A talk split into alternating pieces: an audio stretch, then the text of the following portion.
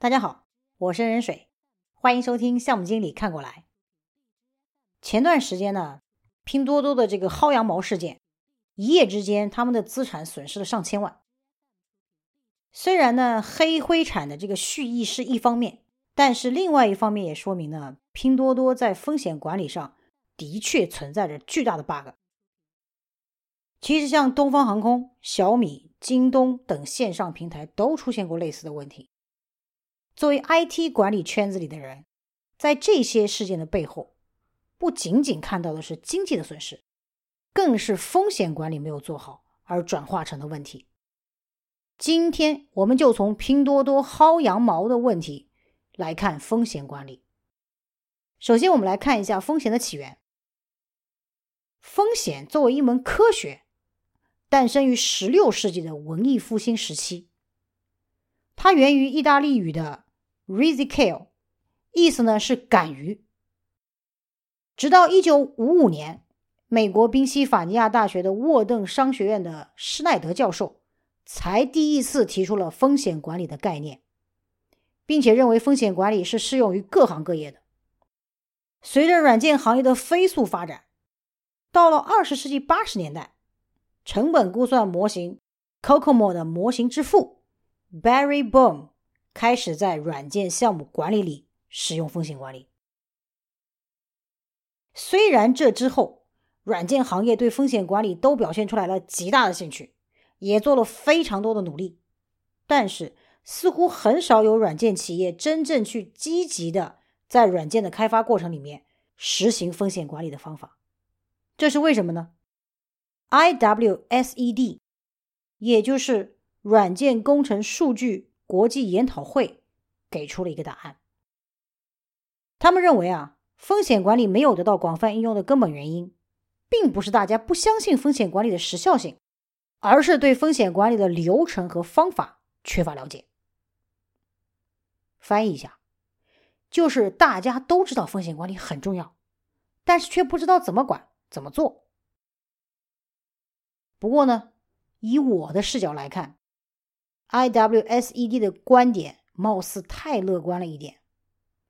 大多数 IT 圈中的管理者都存在这样一种侥幸心理：风险发不发生尚且未可知，花那么多精力做风险管理，没这个必要吧？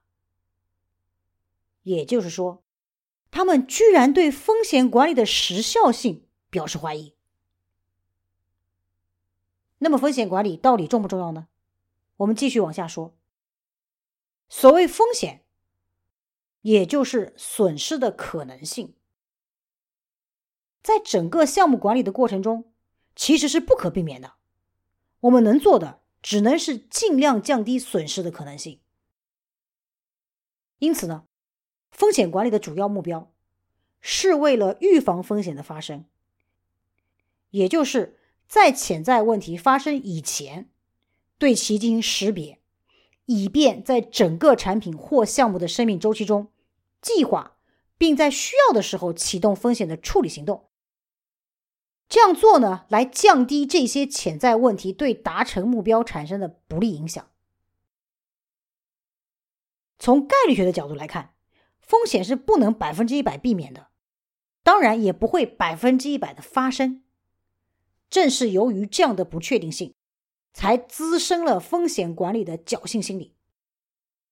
风险管理其实就像买保险，可买可不买，甚至还让人反感。但是你发现没有，基本上每个人都至少有一份保险，因为什么？不怕一万，就怕万一。这是风险管理的基本的意识。那么，既然要对风险进行管理，总要投入资源吧？提前为没有发生的问题买单，这才是让 IT 管理者迟迟下不了决心进行风险管理的真正绊脚石。因为在风险变成问题发生之前，没人有实锤证明前期风险管理与后期风险应对到底哪个花费了更多的资源。But，如果我们仅仅从资源投入的角度去衡量风险管理的价值，这个角度明显窄了。拿消防员来做个类比，也不是天天有火情啊。为啥消防员要天天训练呢？这是因为训练有素的效率更高，效能更大。想想拼多多，凌晨就出现的优惠券，直到早上九点才被下架。如果事件发生的第一个小时就被处理了呢？这才是风险管与不管最大的差别。我们之前就说过，一个好汉三个帮，一个项目靠大家。风险管理的目的，在于问题发生的时候，可以让各个相关人员按照风险的预案，有条不紊的处理问题，通过高效的协作，缩短问题持续的时间，降低问题所带来的损失。因此，风险管理非常重要。那么，风险管理的流程该怎么设计呢？又有哪些风险管理的方法呢？简单来说，风险管理需要三步走：第一步，风险识别与分析；第二步，风险跟踪；第三步，风险应对。仅仅三个简单的步骤，很多公司却连依葫芦画瓢都做不到。除了不重视以外，就是缺方法。问题的多样性。导致了识别和分析问题的方法有难度，不过最难的是需要时间的积累。下面我们就来详细的看看风险的三步走。第一步，风险识别与分析。我们可以按照风险检查表来进行识别。关于这个风险检查表，大家可以去樊凤的公众号 “fancier 杠 info”，f a n c i e r 中华线。info，你们回复风险就可以看到了。其实这张表的结构呢很简单，主要呢由风险的分类、风险的来源和风险的描述组成。尽管如此，这张表依然花了两年的时间才完善到一百一十一条风险。风险检查表当然不是越长越好，而是需要大家群策群力，贡献项目中遇到的问题。并且在实际项目中不断的进行 update，经验的沉淀带来的价值总是超乎想象的。如果没有风险检查表怎么办呢？其实也好办，可以在项目策划的阶段，让干系人进行风险识别的头脑风暴。当经历过几个项目之后，也就能累积起一张适合你们公司的并且有效的风险检查表了。第二步，风险跟踪。风险识别完了，怎么跟踪呢？我们结合前面讲过的项目监控，我们要在监控的各个点进行风险的跟踪，来分析风险发生的可能性。一般来说，至少是要跟着项目例会的频率走的。我们举个例子，比如说某个金融在线平台二月份。识别了一个服务连续性的风险，由于区域线路检修可能会导致电力中断，也就是说在线平台无法使用。这个风险的优先级分数呢达到了十五级，是一个需要重点关注的高风险，需要进行全面的规避措施。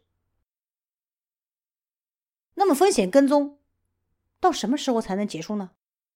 这里有一个非常重要的参数，叫做。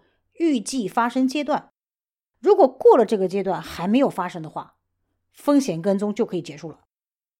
上面讲的那个例子呢，预计发生阶段是在整个项目周期的，那么这条风险的跟踪就要一直进行下去，直到项目的结束为止。